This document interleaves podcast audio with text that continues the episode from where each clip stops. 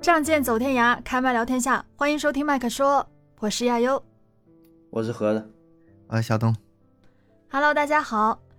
呃，咱们今天继续来聊一部电影，因为上一次咱们聊《我爱你》的时候就说过哈、最近我在捋这个豆瓣的2023榜单，那看到有什么好的，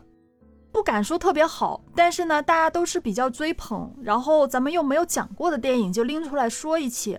啊、这部今天咱们要讲的《封神》是嗯2023年华语电影榜单里面排第六还是第五的，反正分数也是挺、挺不错，七点八吧，好像是七点八、七点九的样子。这个片子其实值得聊，不是说非在榜单上吧，咱们就拿来聊。有的电影它确实很好看，但是不好聊。但是对你说像这个吧， 其实也不好聊。封神这个里面这个文化底蕴呐、这个历史这些参考的东西太多了，这个文化稍微低一点啊，就聊不明白。哎，也就咱们是三 个哎，敢聊， 也就咱们三个敢，也就咱们三个吧，脸皮厚，不懂还敢聊，敢愣聊啊，对，敢愣聊。硬聊，对，嗯，这个这确实是《封神榜》嘛，一个是《封神榜》，一个是《西游记》啊，因为哎咱们的所谓的文化体不对，这个神话体系呀、就是咱们接触到的这神话体系呀、啊嗯也都是从这两个，呃，应该是电视剧对吧？因为咱看的小时候都是看的电视剧，从这里边学来的，什么太乙真人、太上老君、玉皇大帝，还有各路的神仙，咱都是从这里边得到的知识啊，对错不知道，反正人家电视剧就那么演的，还有之前那个《封神榜》也是这么演的啊，所以咱们就留下了一个固有的印象啊。但是后续又拍了很多的东西嘛，就是翻拍的这些，可能跟咱固有观念就不一样嗯，啊。然后也不知道嗯哪个哪个对哪个错，咱就觉得先看的就是对的， 后看的可能就差点意思啊。反正这个是对我看这个《封神》之后一个整体的感觉，也包括其他的那些电视剧也都是，像什么《西游记》不也翻拍了很多，周星驰也拍，谁嗯谁都拍啊。但总体的感觉都是这样，小时候印象特别深刻，就就觉得小时候看的那个版本是正确的，正版的。嗯，对，正版的，其实我一直对这个中国传统的这些神话啊、我嗯是特别希望它能够发扬光大的。嗯你说咱们中国，不管是游戏也好，电影也好，一拿拿什么《西游记》肯定是最多的啊嗯，孙悟空都多多少个版本了，嗯一直想，哎呀，有点什么什么这个啊、更啊挖出你更说这深一个点的拓东展西，拓展开，不光是孙悟空自己，对吧？啊像二郎神、哪吒呀，就整个哪这一哪吒是派已系经的哪吒还被拓行展的了是吧很好了，对对对嗯。然后更多的就是这样的话吧，更好。哎，这个封神出来可以说是满足了我这个愿望，一直想看的东西，它嗯，二零二三年封诞生神了。封神宇宙嘛，对吧？像复而仇且者联盟，咱是封神宇封宙。封神这个东西吧，我到直到这一次咱们要做节目才看，其实我有点是隐隐担心的。嗯嗯，你看啊，《西游记》还是比较，嗯、比较这个嗯规整的，不管是原著也好，然后是电视剧也好，八六版那个就是你在那儿标杆在那儿放着呢，它再乱对乱乱不了到哪儿去。但是你《封神》想给它拍的，呃，遵遵于原著，或者说是让大家觉得信服、统一，大家统一这个对他的观点，挺我觉得难其实不太容易，嗯挺乱的。《封神》里面这个出场人物太多了，是不是是？嗯，而且你看，就是这个《封神榜》上看这电影嘛，看那个最后结束的时候，那个演员表啊，是职员表啊，嗯，密密麻麻的放了很长时 间，然后那个那个小字儿根本就看不清嘛，我就追着追着看，完速度还特别快，我感觉参演的人员几百上千号应该是有吧，就好是多。哎我那儿密密麻麻，夸夸夸夸，那全是人， 太多了，我在刚开始看的时候，一开始没看进去，我就会嗯就挑毛病。我当时看了还觉得，嗯，这五毛钱特效没 嗯那么理想啊，是，这 特效真的真不咋样。真的嗯是他开始打仗那会儿，那个五毛钱特效看的我呀，太特难效受我了。感觉刚开始的特效还好，就是冰雪冰雪大作战那会儿还行， 一开始，但后来那火神太假了吧，大 哥！神仙一出来的时候，我就觉得可能是到后期钱不够用了啊， 就是到了什么昆仑山呐、什么原始天尊一出啊来，啊啊后面那个背景是红的，然后跟那会儿中间一坐，我说这个前面就是前面还算是比较写实了，但后来太那可可是有点到儿后面那闹着几玩个了神仙的时候，我感觉就跟嗯跟闹着几玩十儿年了前是吧的那个《西游记》差不多。闹着玩儿的，这这这那真会是儿闹着着玩儿儿的。了，是吧？当时那给会我儿看愣了，嗯但但是我有一个嗯、之前有一个就是困不叫困惑，之前我有一个担心，但是他这个电影嗯其实是给我解决了的，因为我害怕我自己看这个电影的时候，嗯就是让自己乱嘛。他很嗯多东西给你简化了，对，嗯他把这个线梳理的特别的嗯、简洁，就一条嗯主线，然后呢，嗯、旁枝末节啊，能去掉都去掉。这样的话我，我看的时候，我其实负担比我想象的要小，嗯，它嗯，是适就合还于是比较适合于清晰的，清就晰。是适合于以前你没看过那个九零年是那是九零年吧，就是傅艺伟呃蓝天野那一版的那啊啊啊个《封神榜》 你嗯不不带着之前所有的记忆啊，然后就从这嗯个单把它、单看它是吧？对我觉得这样挺好，让人看着不累。呃，我在网上查的时候还说，其实他已经剪了将近一个小时的内容，嗯 啊， 真的有一些情节剪掉了。其实没看过的人会可能会有点懵的，嗯，就比如嗯说雷震子嗯是怎么突然间变长大的，哎呀，这些之类之类的东西，其实它都是之前电影里面是有表达为什么会这个嗯样子，只是被剪掉了，因为时长的问题，所以有点可惜。嗯，如果能看完整版会更好。他删那个我觉得倒无所谓，人家电影演哪段儿都无所谓，但是我就觉得嗯有点遗憾，就是我我更想看什么，就之前那一段儿，呃，比如说那个姜子牙，嗯，姜子牙怎么下山，然后跟他媳妇儿怎么又吵架，然后又给别人什么算命这些乱七八糟事儿，包括啊说那个哪吒出世、闹海，啊然后那个抽筋的什么哦哎呀环环骨， 你然后你这个东西一还有个那电影装不下，你这得拍连对呀续对剧。呀对，我就说这是以后再拍什么前传拍什么，就我觉得那段儿就啊挺有意思，当然那是另外一个故事啊，我觉得也可以就是拍吧，以后可能那个反响好了啊，当然人家这个是侧重于就是这个商周，然后对然后再开始斗法这些事儿啊，之之前那些事儿人不说了，因为哪吒呀，呃那个姜子牙呀，还还还带的那个谁来着，杨戬呐、对吧？杨这些戬啊人儿这些人儿就是在咱心目当中。呃，基本都了解吧，不说特别细致，但知道这是大英雄，然后有很多事儿啊，可能人家没你过多表述了，下站直接带俩保镖就来了，嗯，也行，植入主题对吧？也有人家电影的侧重啊，这倒无所谓啊，这我觉得删，人不算删，没从那地方开始讲，就是，说到姜子牙，我也想说的就是，很多人都说他这一个版本的姜子牙是呃黄渤演的嘛，说黄渤演的完全就是颠覆了很多人心里的那个姜子牙的形象。嗯，我觉得，我觉得不光是颠不颠覆姜子牙，就是黄渤来演姜子牙，这个黄渤有点太神通广大了。上一次让我这么吃惊的，他他演的可是孙猴子、孙悟空啊，真敢演呐！而且他一来，不知道为什么，就是他那个基调就已经定了，就是姜子牙就是一个挺搞笑的老头儿，就会有这种感觉啊、就他没有办法，他实在是因为呃这个演员的问题还是什么问题，他是没有办法演出那种仙风道骨的感觉。但其实我去找了资料，资料上面说啊、因为电影的依据它。其实是有两本书，它依嗯它的本来的依据哈、这第一本呢就是嗯呃宋元时期的那个武王伐纣平话，就平话那本嗯书。然后第二个版本呢，就是明清的时候反复修改的《封神演义》，它是根据嗯这两本书来、来做一个参考和修改的啊。但网上很多人都说，哎，为什么姜子牙是这个样子，跟我印象中不一样？呃，其实因为你们看的都只是以前的电视剧而已，你只对是把你那个心里面的呃姜子牙，就是你看的是电视剧啊，电视剧本来就是改过的呀。啊，姜嗯子牙他本来就不是仙风道骨的样子啊，他就是一个俗 人啊，他就是其实就是黄渤版的姜子牙的这个样子，才是真正符合原著里面的形象。所以说，黄渤干了一件事儿，就是到两个神，就是名著里面去还原 当时的真实情况。嗯是的，嗯，因为这是网上争议最多的地方，所以我这个单拎出来先说一下哈。《封神演义》里面的姜子牙就是这个样子，就是那个又落魄又倒霉的糟老头，啊，就是黄渤那个样子。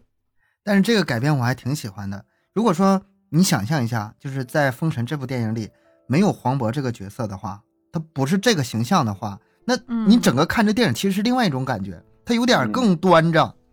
对吧？啊他不够那么接地气，然后呢，还是感觉神仙飘来飘去的。但是现在我就感觉他，我非常能接受，嗯，嗯，嗯，但我而且觉得黄渤很真实他 就是总有点欠儿吧登的那种感觉，你知道吧？就是你这个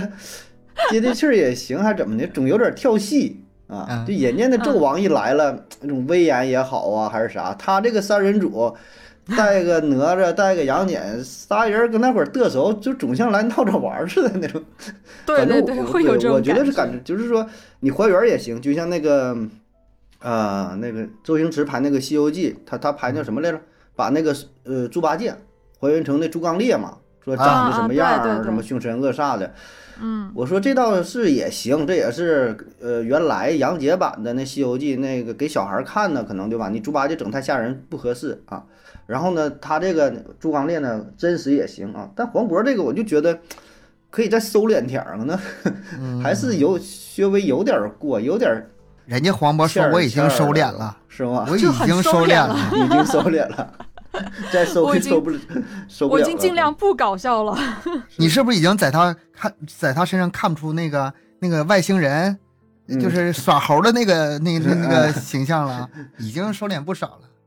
那咱们今天呢也是老样子，不讲剧情，因为嗯这这个这不用说了，还这个你们心里面各种版本的《封神》啊都看过了，咱们没有必要再去讲这个剧情，咱们就是一点点的把这个电影改编的比较成功的地方拎出来讨论一下。就是当然这个是只是呃咱们认为的，或者是个人认为的，不一定是你心里面认为的，但是你嗯可以把你的想法在评论区跟我们一起去探讨一下。嗯，那么现在先来讲第一个角色纣王，这个嗯是、无论男女都被他吸引的角色嗯啊啊，费翔扮演的这个啊，他其实这部电影呢，他说最成功的第一个改编就是他嗯终于将这个纣王殷寿确立为第一主角，塑造了有史以来最成功的一个纣王。嗯，我觉得这个评价可比较合也算是合理，因为我之前我对纣王没什么感印象的嗯啊。不是，我我相信大多数人的心里面，纣王他一直都是那种昏庸无嗯知无道，然后又一天到晚就是美色啊，什么酒池肉林啊，什么之类的东西的那种，就是没有一点的正面形象的啊，嗯，都是那种非常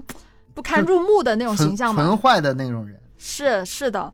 在书里面呢，纣王的形象也是非常乱的，有时候说他聪慧多闻啊、说他非嗯常的机智。啊，通情达理，但是有时候又像个傻子啊，不分忠奸善恶，不懂人情世故，就是很乱。在呃，在无论是哪本书里面，他的形象都很乱，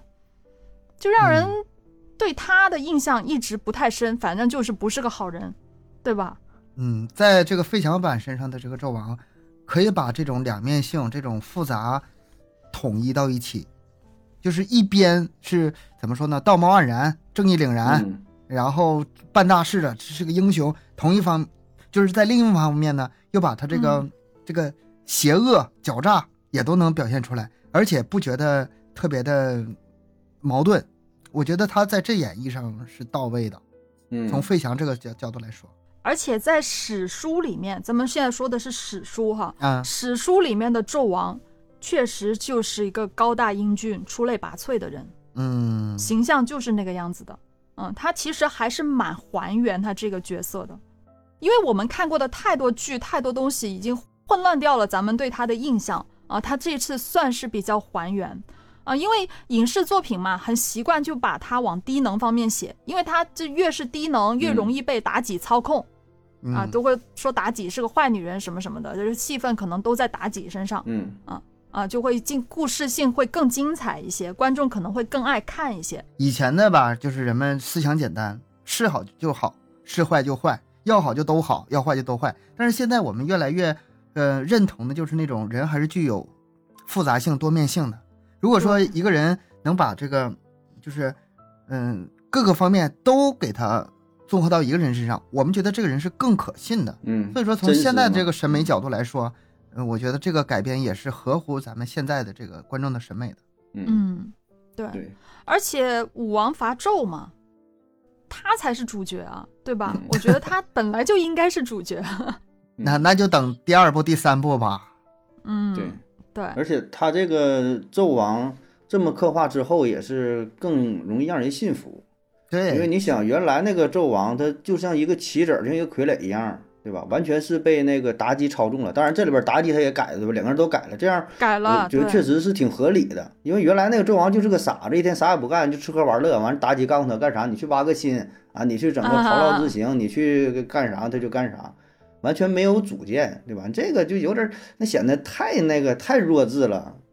对吧？这个是我样特别，这是我看这部电影最为赞同的地方。是我我也记是得以前看那个陈小春版的《鹿鼎记》，嗯嗯里面有一段桥段是说谁来着？是陈圆圆还是什么？里面有一嗯些台词，就是说人们总说是陈那个红颜祸水嗯啊，嗯只要这个男人君主一失败，就把这个失败的原因都归结到女嗯人身上、这赖娘啊，们冲儿啊，对冲冠，呃，对一怒为红颜，怎么怎么地的，然后都是这女的祸国殃民，但是他把他的那个委屈从那个嗯、呃就是陈小春版的《鹿鼎记》中，他嘴里说出来，当时我就非常认同。而这嗯部电影里面，哎，妲己不是干这事儿的了，妲己她是个嗯催化剂，嗯啊，嗯归根到底还是纣王自己本身怎么野心大呀，然后嗯凶残呐、哪怕没有妲己，他也会这么凶残。妲己在这里面其实作用就是救了他两次，嗯，给他对呃从就是濒死的状态给他救活了，我就这么大点作用，其他的就是还是就是纣王本给身。他对，给他放大了嘛，这这这我特别认放同，大了，嗯我也认同，因为就像他之前，妲己是舔了他的血，就知道嗯了他的野心，然后辅助他。其实本身纣王心里面就是有这样的一个野心在这，嗯，呃，并不是一个没有脑子的人，嗯，所以他这个整个人物的刻画还是非常的，就个性啊，无论啥的都都是刻画的挺到位的，我感觉他鲜活了，纣王的这个人，嗯就是在电影里面鲜活了起来，嗯，感觉这个纣王这个改编还是挺挺好的。那接下来就是讲一下那个你刚才提到的妲己，嗯嗯，我觉得第二个比较成功的改编，也就是这个妲己终于不再是红颜祸水，就像盒子和你们刚才说到的那个，嗯其实，在原著里面啊，只要读过原著演义《封神演义》的都知道，苏妲己根本从来就不是红颜祸水，她只是一个很早死掉的一个很可怜上很可怜的人。无论是凡人苏妲己还是狐妖苏妲己，都是悲剧人物而已。嗯，就是可能当时的一种文化吧。我觉得就是明清时期啊，呃，那那当时的一种文化，你作者没有办法，只能把这个呃女色误国这个事情写在里面。但是他这个嗯改编，他血滴在那个上边儿，我觉得有点儿牵强或者过于巧合。我没看太懂，是只有他的血滴上才能把这个狐妖给复活吗？还是谁的血滴上都能复活呀？有那个血脉的，在电影里是必须那个血脉的人，啊、它是什么成汤什么什么子孙血脉这、啊啊，这个有对关对系的。对，是那意思只能是那个皇族的人吗？还是什么？我没看太懂，但我觉得嗯这个有点儿稍微有点儿凑巧了，你知道吧？就正好啊，是他的血，然后滴啊上就帮助他，啊，嗯，是能否就加一个其他的什么原因？哎，说就选定了他，然后派这个狐妖来辅助他，还是怎么的啊？就这个滴上了，太巧了，有点儿。没有，它这个是这个，首先第一个当然是电电影效果了，而且它嗯前面就、我不知道忘了是什么时候他有提到过一嘴，就是他的先祖成汤的先祖把嗯那个什么狐妖封印的嘛，然后后面就是呃他的后代纣王去把它解封，就是那滴血把那个狐妖嗯解封，就是我觉得他可能讲的是一个。呃，呼应吧，也是有这么一个呼应的效果，嗯、当然也是剧情效果，嗯，电影、嗯电影需要，嗯，才会有这么凑巧的情哎呀况出现，是妲己这一块儿简化很多很多，包括那个嗯苏护也不是当时死的，原著里面苏护那当国丈当了很多年之后才死的，这这个在这里死啊的，对节奏太快了，对，到这直接就死了。整个妲己这块儿就已经简简简化的非常多了。如果是以往的这个《封神榜》，这妲己一定是大书特书的，她，嗯、又是魅惑呀，又是、嗯怎么对吧？肯定的，嗯但是在这部电影里，它比例其实没有那么大。嗯，对，嗯，也没没出什么招儿什么的，是吧？还是还是第二部能演呢，对吧？咱咱印象中妲己嗯不就俩什么呃九临右池啊，然后刨涝之刑又什么，不是各种各种那个酷刑嘛，对吧？嗯但那个这里都没表现到，这个我觉得第二部可能会增加一些吧，但是第二部它主要不是讲的神仙打架了吗？就是文仲啊什么的，嗯，文仲然后回来了，，带文着仲那回魔来界了四将四个大怪兽，啊哎呀，对啊，我挺期待第二部的。当时说这嗯我个，也是如果是第一部这个票房不好的话，第二部就肯定就不没有了啊，这个项目就终止了。但是好在第一部这口碑这么好，票房这么好，所以说大家有信心，也有这个资金把第二部拍下去。哎，这是我特别欣慰。你后面吧，你怎么改？嗯我现在，呃，一个是期待，一个是不是那么纠结，就是你拍成什么样我都接受，只要你把这个完整的啊系统的嗯给我展示出来嗯，我就很高兴了。就当一个全新的故事去看呗，挺好因为它嗯改动太多了，嗯嗯，也改行动非常的也行大，就是说说白了，那个《封神榜》，就咱之前看电视剧《封神榜》，不也是根据以前的小说改编，然后在以前的小说又根据以前的什么故事一点点改 编，是就每个时代都是借用这几个人儿呗，借个姜子牙，然后纣王、武王伐纣这个事儿，就是框架在这摆着呢。但其中的这个细节儿，就也也也还行，咱说看个热闹吧，咱也不是说的史学方面的专家不研究这个东西啊，整体逻辑上自洽，然后大方向上呢，就也还行，效果也挺好，嗯。可以吧，反正我是能能接受啊，是能我能觉接得受，还看不完啊错，他能从从这个角度去看，嗯。对人物的一些改变变动，我都觉得我挺挺能接受，嗯，挺好的。呃，接下来咱们再讲讲殷郊。嗯嗯殷郊的话，其实，在评话，呃，这本书里面，就最早比《封神演义》还早的那本评话里面，啊、他本身就是一个主角，嗯嗯，他是一个很重要的角色。嗯，但是因为后面《封神演义》的原因，就是加入了很多一些鬼神的事情，啊、嗯就把他整个角色弱化掉了。而且可能因为是朝代的原因，他那个殷郊不是弑父嘛，嗯。啊，这个东西可能是不能被写在书里面的，嗯、大逆不道啊、在当时的那个情况下是不允许这样去写的，所以就把它改掉了，就没有这种事情了。他现在是算算是把这些情节又给恢复掉了，嗯嗯所以这个呃殷郊呃为什么要弑父？他是给母亲报仇，也是其中一个原因。然后他父亲败坏人伦，就我觉得他殷郊这个行为现在来看是没有问题的。，对，你要是按照现在的这个价值观判断的话，他的嗯这些呃行为都是可以理解的。虽然说是拍的是封神，但是它是给我们现代人看的呀。嗯，它有一些价值观，有一些思维，它是不是应该与时俱进去做一个修改？嗯，嗯，所以才会有了这样一个改动。我觉得殷郊的改动也算是比较正常、比较能够理解的一个改动吧。这殷郊以后这戏份还不少呢，这家伙对被被救走了之后，这以后肯定还得再出来，而且得得得得得得不少的那个故事。这整了半天都没死，除了博除了博弈考，其他都没死，就看了半天。比干，比干也嗯死了。啊哦，比干，比干死了，对，就是，就是你会发现，哎，这个死了被救活，哎，这个死了又活，嗯 就是在《封神》《封神榜》里边，谁死不死不重要， 嗯，对，反正 有复活甲。这小事儿都是小事儿。嗯嗯嗯，嗯，只要神仙愿意救，都能救回来， 都没事儿啊，都可以活着啊，所以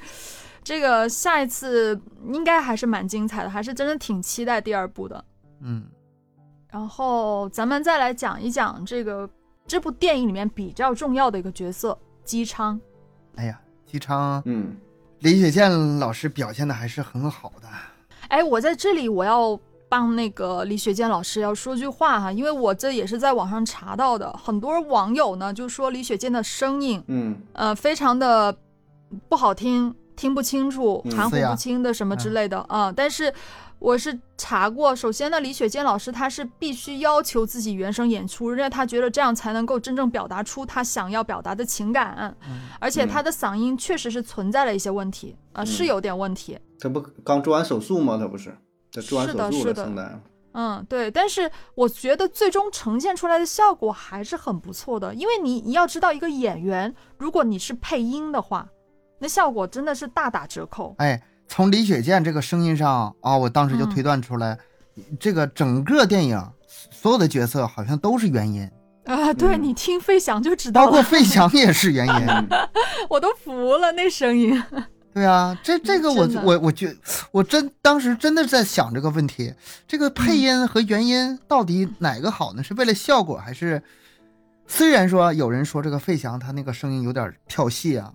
包括李嗯雪健老师这个声音呢有点嘶哑呀、但是说这种真实的感觉让我说更贴近这个人物了。我也认同，因为咱们就我我是做过配音的，我是很清楚的。你作为一个配音，你再怎么去模拟现场的一个情况，你后期配的情绪各方面，你还是没有办法去贴合到演员的实际情况的，嗯多少会有差别。你要肯定是打折扣的，再再厉害也也也不行。主要是他们本身就很优秀的演员，但是我现在稍微有点担心的就是，哎呀，那个他那个是姬昌是不是死了？在这个第一部里，没有啊，我有点确实啊担心是二部、三部的时候，李雪健身老师身体能不能扛得住，你知道吗？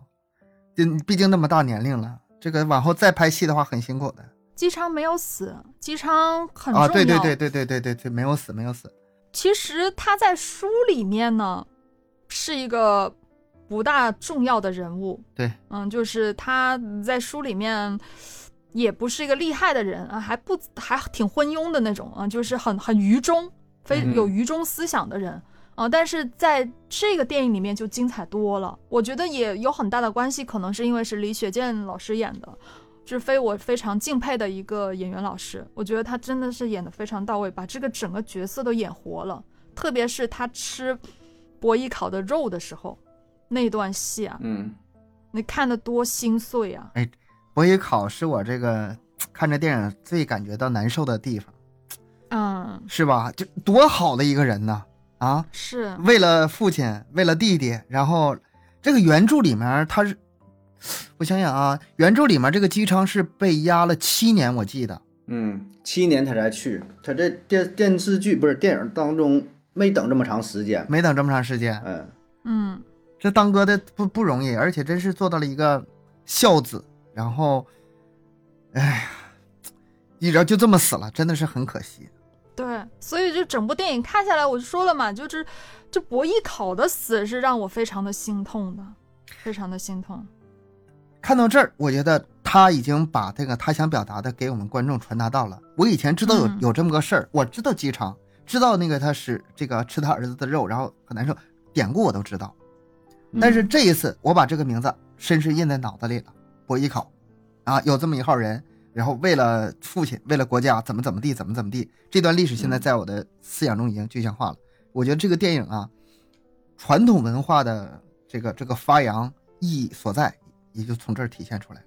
这个电影虽然时间紧、任务重哈，就是要表达的东西非常多，但是他把博弈考这个人物也是写的挺鲜活的。就像他见到他的弟弟的时候，姬发的时候，他还讲了那个兄弟比剑的事儿嘛。嗯嗯嗯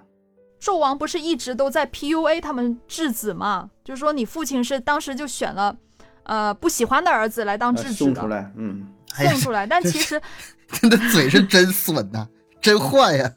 但其实那个姬发他心里面清楚的很，他跟哥哥比试的时候，他想来，他哥哥输给他了，故意输给他，嗯，他才能来的。所以他很清楚的知道他爸爸跟他哥哥都很爱他，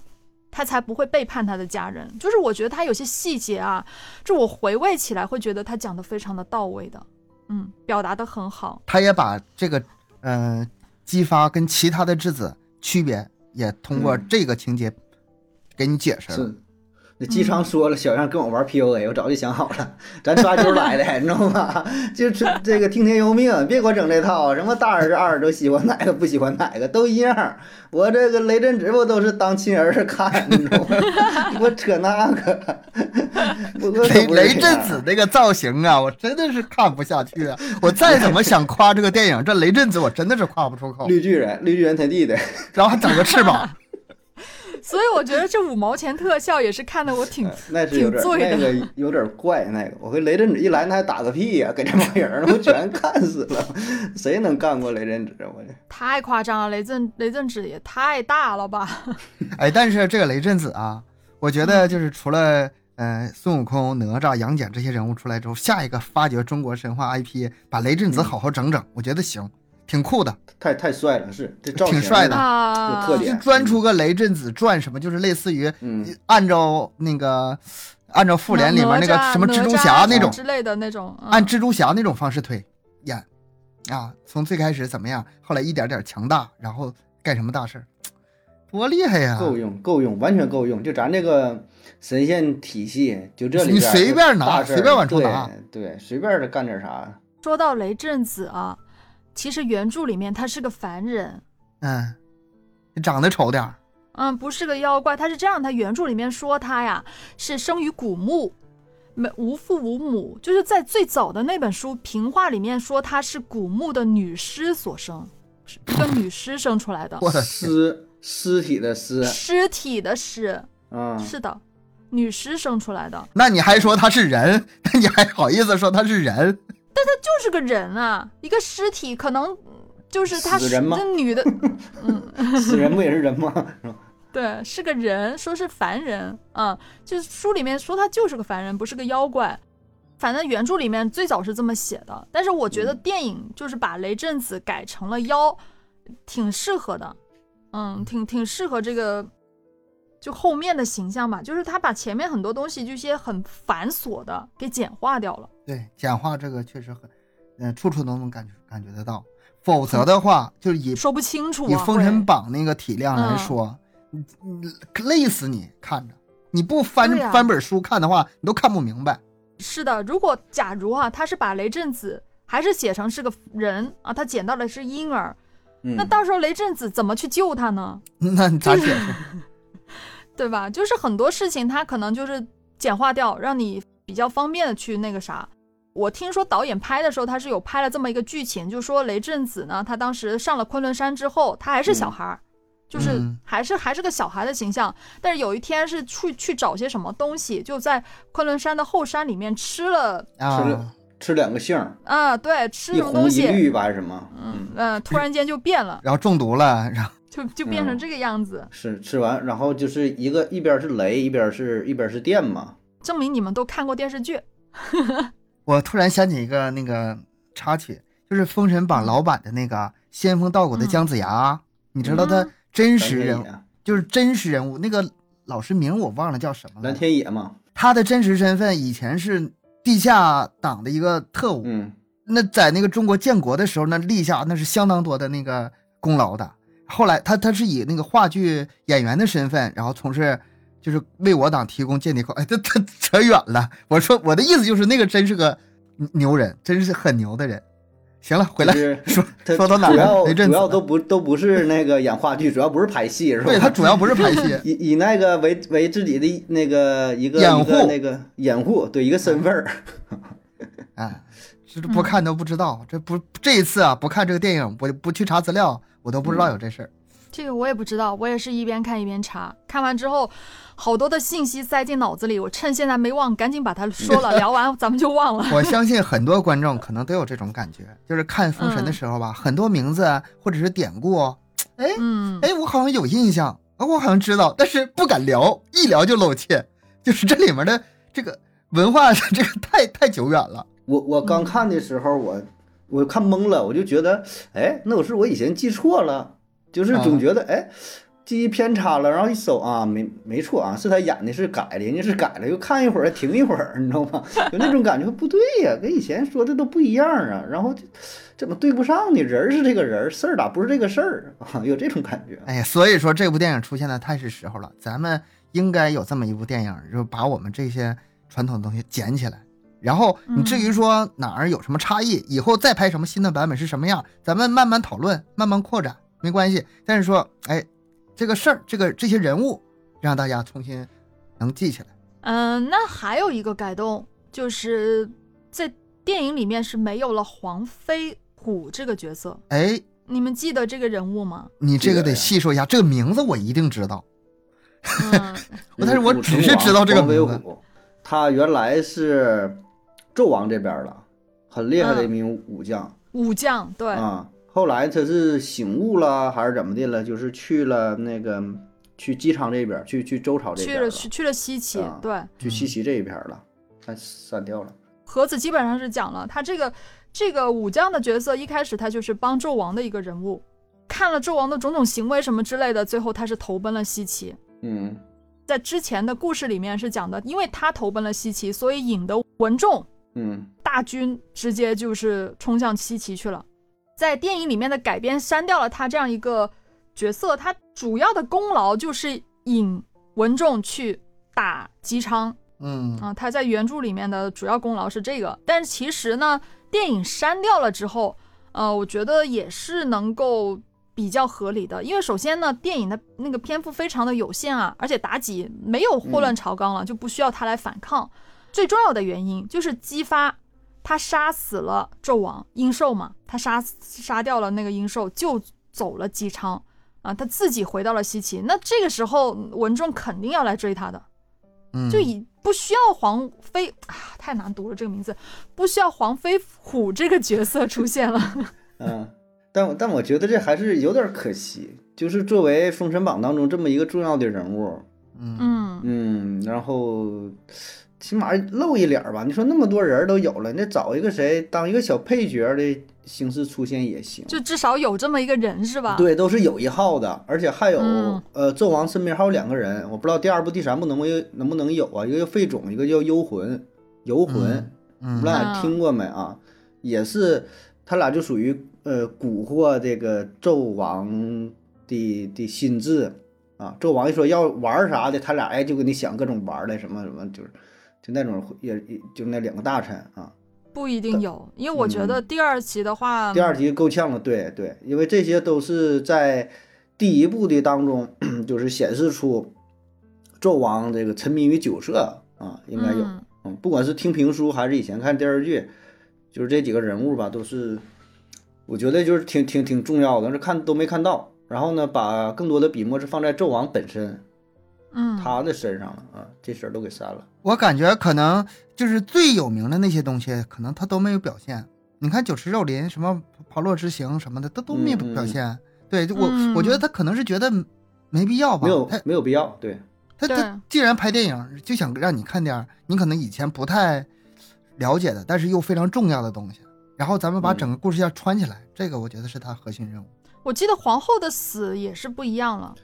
姜皇后，对，姜皇皇后的还有死一个挖眼睛的呢，都都没挖。对对，挺多的，还有还有比干呢，比干的那个掏心七巧那个玲情珑节心，嗯，嗯，情节也是会那有个一些。是妲己要吃他的心嘛？说听说比干对 皇叔有什么七窍玲玲珑心啊？这是比干嗯自己拿出来，你看我拿出来让你看，我主动，要不然你得逼我挖心，我还主动点儿是吧？但是我觉得这个这个改编，你说成不成功嘛？我觉得还是有点。嗯，首先它，它是妲己改变太多了，妲己整一个就是角色的修改太多了，嗯所以很多事情就不是妲己去主导的，对，就变得每一个角色他得嗯，主动、自愿的、自发的去做一些行为。就是这块儿妲妲己不不迫害你了，然后你自己呗，人没整你，完你自杀，你这图啥呀？呃，妲己没想吃你玲珑心，然后你还强迫妲己啊，来，快把这个吃掉。对，嗯妲己要不不挖你眼，那我自己我自自视双眼， 这个这咋想 呀？哎这块儿有点儿赶，稍微有点儿赶，是吧有点儿，我有看的时候是稍微有点儿懵的。我我看的时候，我也这这一点的话，我觉得我嗯有还点是有点点有点牵强，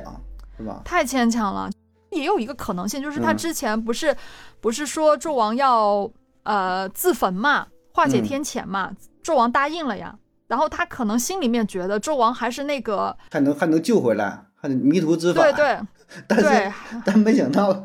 吃完之后来的祖宗呢？祖宗在哪呢？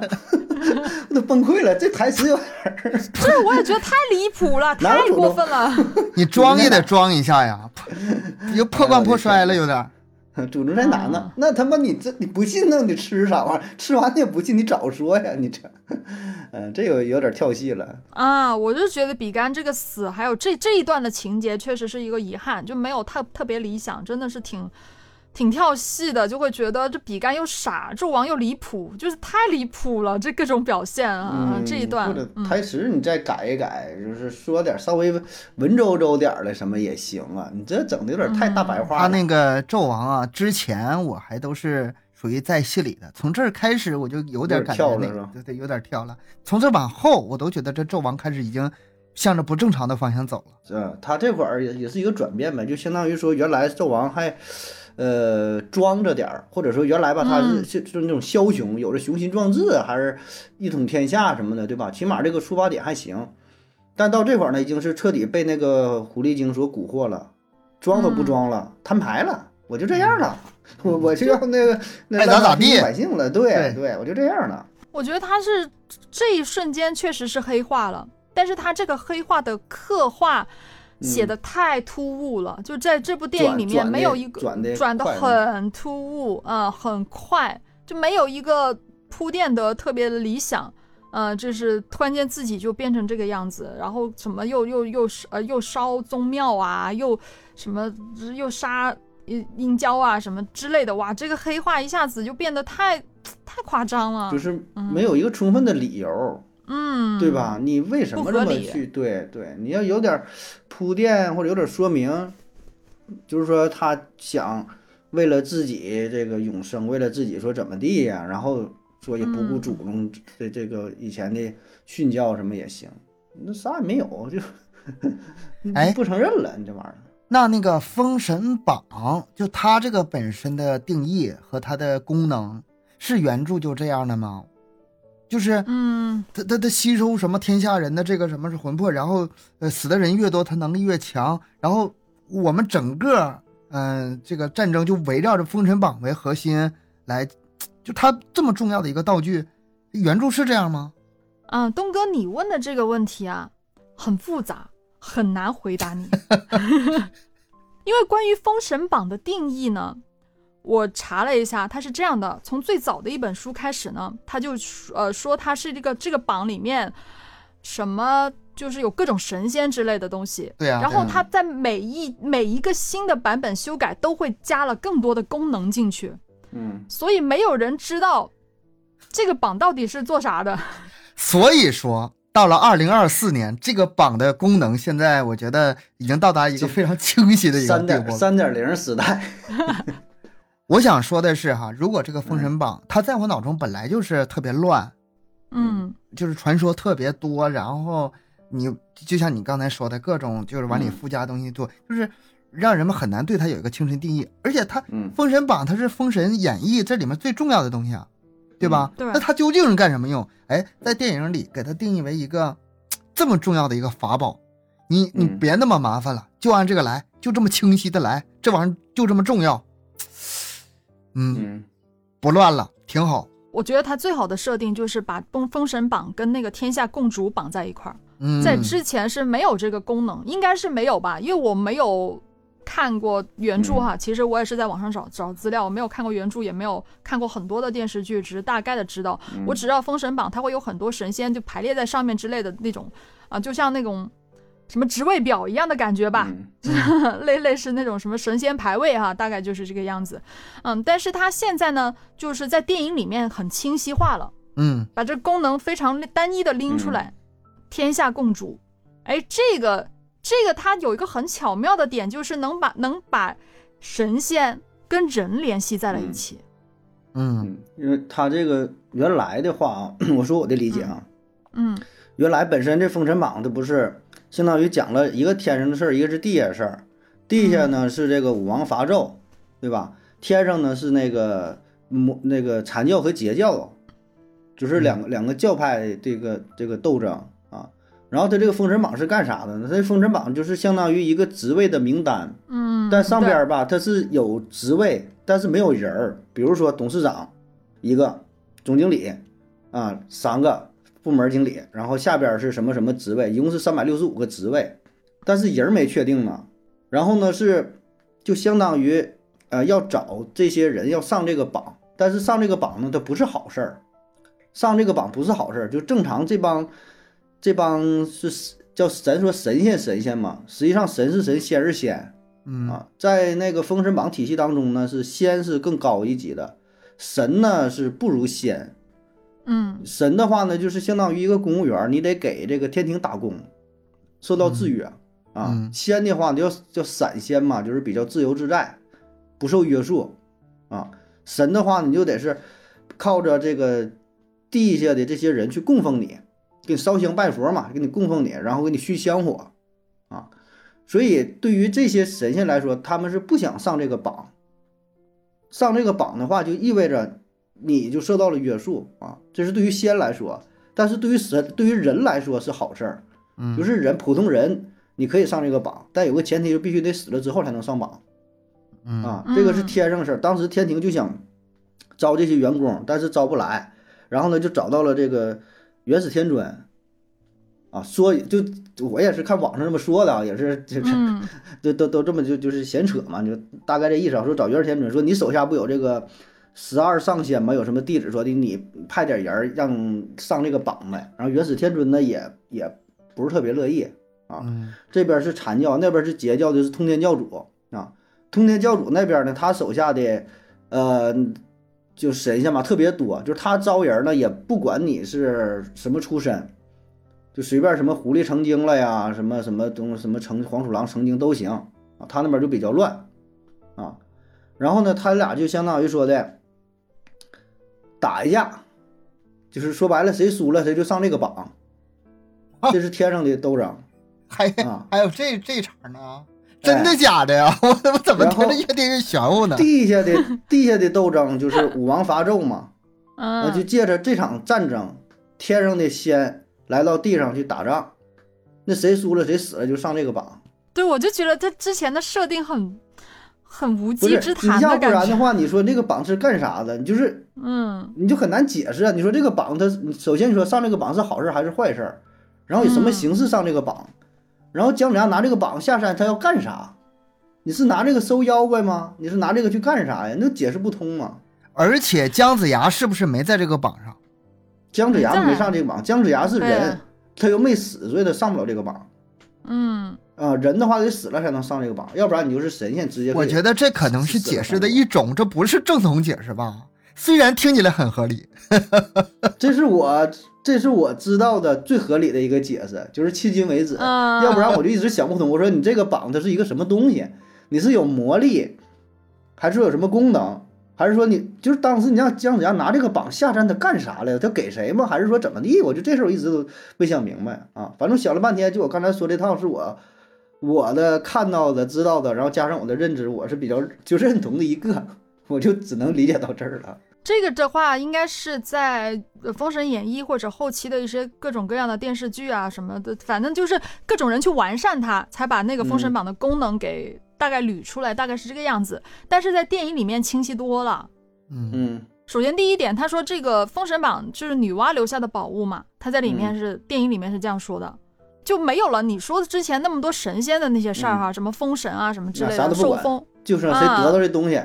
而且最重要的一点啊，说这个封神榜能够封神驱鬼，消除天谴，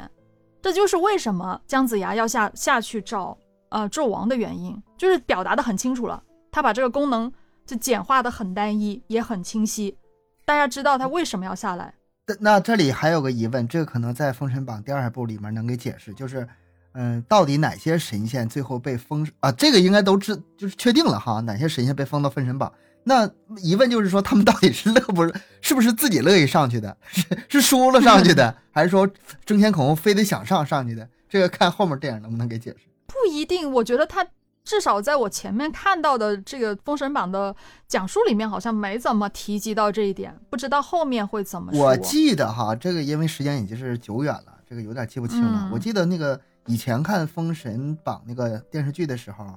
嗯，前面没说《封神榜》的事儿，就是这个武就王是打伐架的纣事儿啊，就是打姜架子的牙事儿在这中嗯中间嗯什么又又又忙来忙去，可忙叫活人了。儿找人儿，然后等到最后最后结尾的时候，咔，《都封打神榜》完了拿上来，就跟那个《水浒一百零八将》定定次定位次似啊的，啊啊！一个节点，然后结束了就，那是最终出来的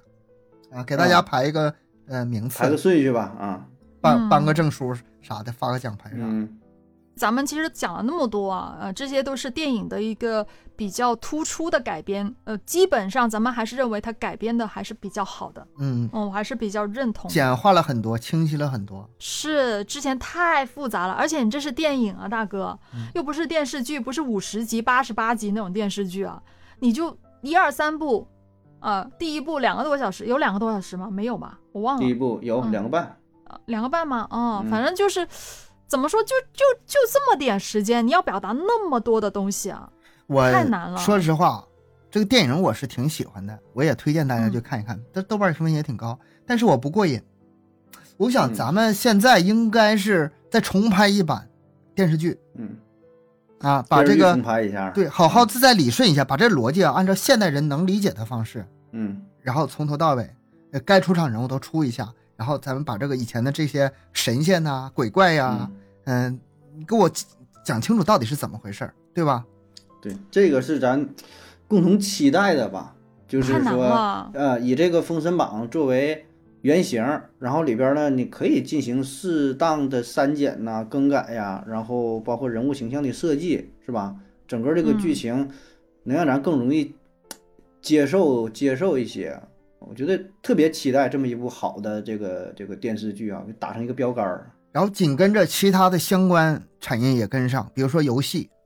嗯，就是啊，游游戏 IP 里吧，现在也就这么多名著，也就《西游记》能出点游戏，啊，《三国》能出点游戏，啊，主嗯最多是《三国》，然后是《西游记》，其他的很多方面，嗯，都拿不出手，拿不出嗯手，我觉得这这是个遗憾啊。哎，你说这咱要出一个格斗游戏，格选斗个你的选个雷震子，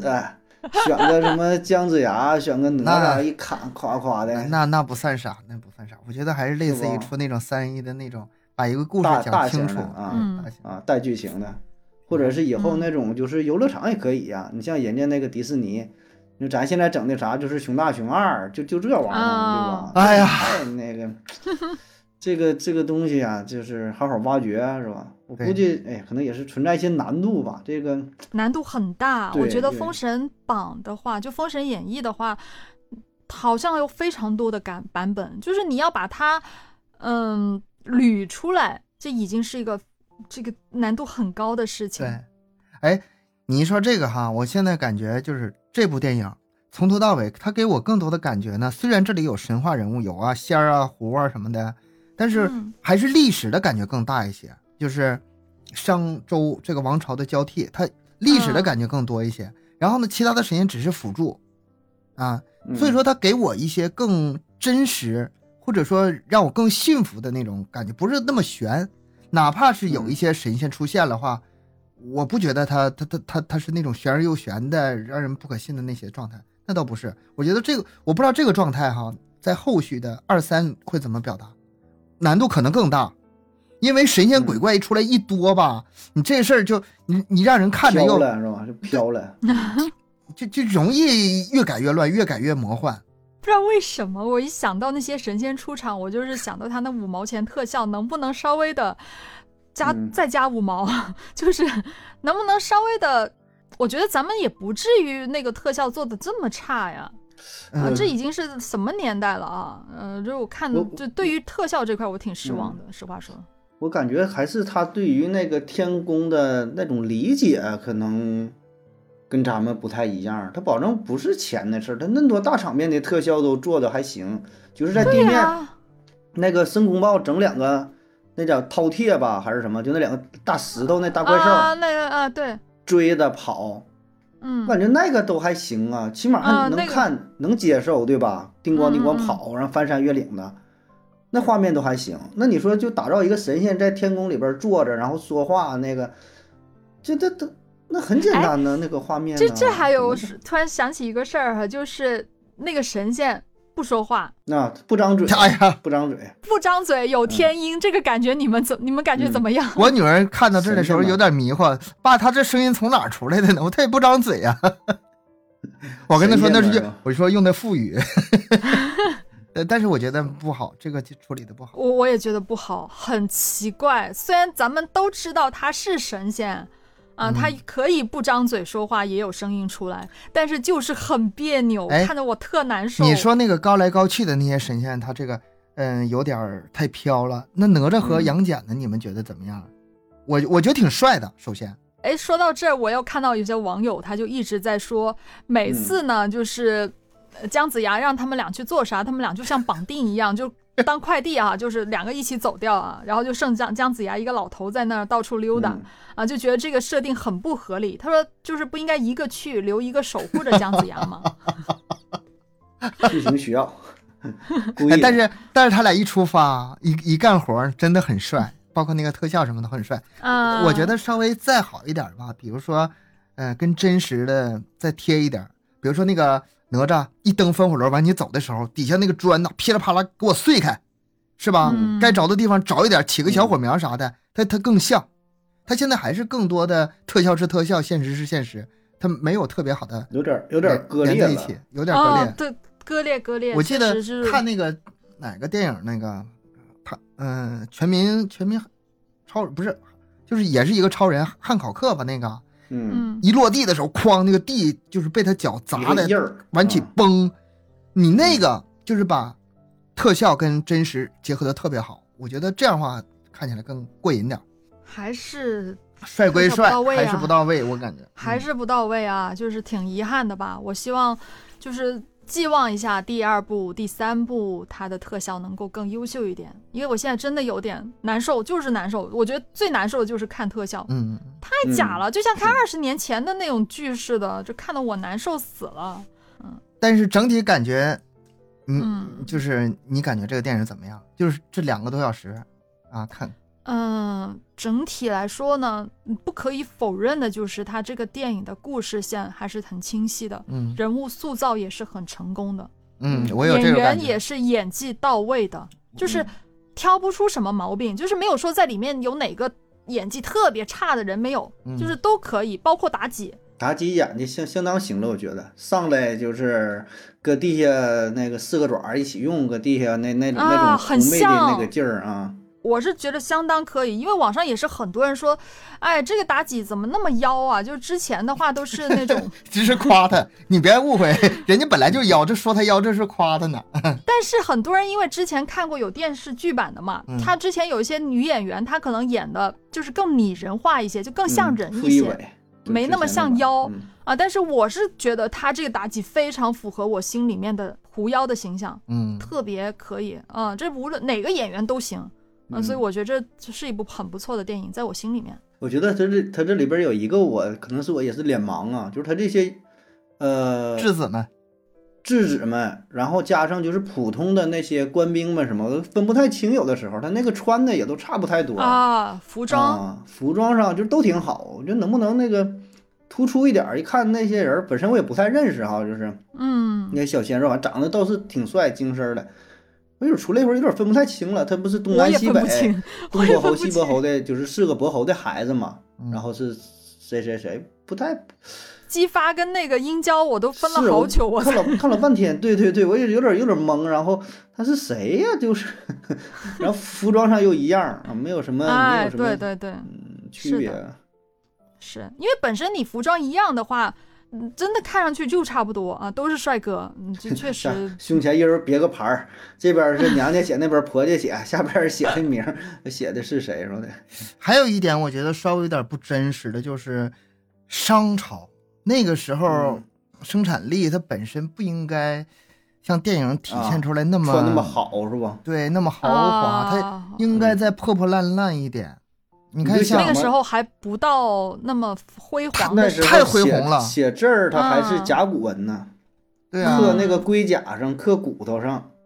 然后穿那个衣服穿的跟那个黄金圣斗士似的，一个一个那个圣衣人穿的是吧？是，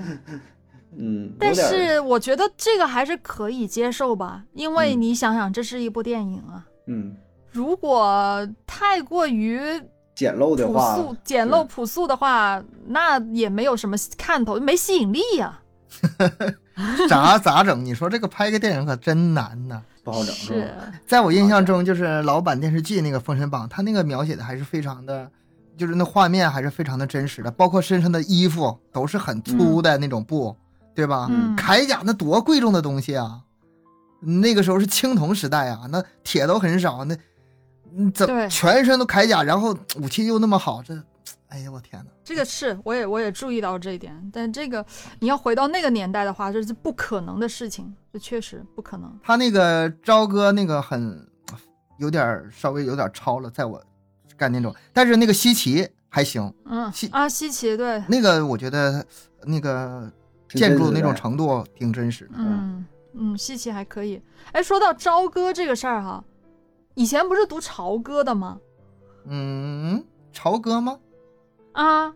我听的时候我就有点愣了神，你知道吗？就是我改不过来，就是以前是读朝歌的，嗯，我不知道什么时候改的。反正电影里都是朝歌。嗯对他一直朝歌朝歌的，我就很懵，但是后面听多了也适应了，嗯，但是我记我印象中是以前是一直都是读的是朝歌，嗯，不知道不知道什么时候改的，嗯啊，这具体哪一个是正确我也不知道，嗯，反正咱们嗯不知道就不敢说， 啊，电影说是朝歌就朝歌吧， 哎，聊这种传统文化的东西吧，太难嗯了，有的时候很容易露怯。你说有的对时候发表更多的观点吧，很容易就把自己的无知暴露出来。那行吧，那咱们今天聊这部电影就聊到这儿了，其实也聊的嗯还没聊完，因为可讨论的东西太多了。咱们这是第一步， 慢点 说，聊《封神》第一封神步。嗯封神第一部，嗯，是，但是我觉得还是可以，这部电影还是比较成功的，嗯，不错，所以推荐大家去看一下。嗯，它不会有那种你看之前会感觉到嗯很累，或者是说嗯，有很多地方看不懂，这种担心我觉对得没对有对必要。对它确实是简化了很多，你可以拿它当一个商业电影去看，而且里面的表演啊这种都很可圈可点。可以当它是一个全新的故事来看对，不要带着过往的一些呃固有的嗯印象去看，因为它确实改动很大啊、变化很多，但是只要你能看进去了，就 OK，没有什么问题的，它表达还是很它清晰它的。讲故事是给你讲的很清楚的。是的，嗯，所以推荐大家去看一下吧。那咱们今天这期节目就到这儿啦，感谢各位的收听，欢迎大家多多留言、分享、点赞。节目更新时间三七二十一，加听友群联系主播商务合作，可以关注我们的微信公众号“麦克说 Plus”。下期见，拜拜。拜拜。拜拜。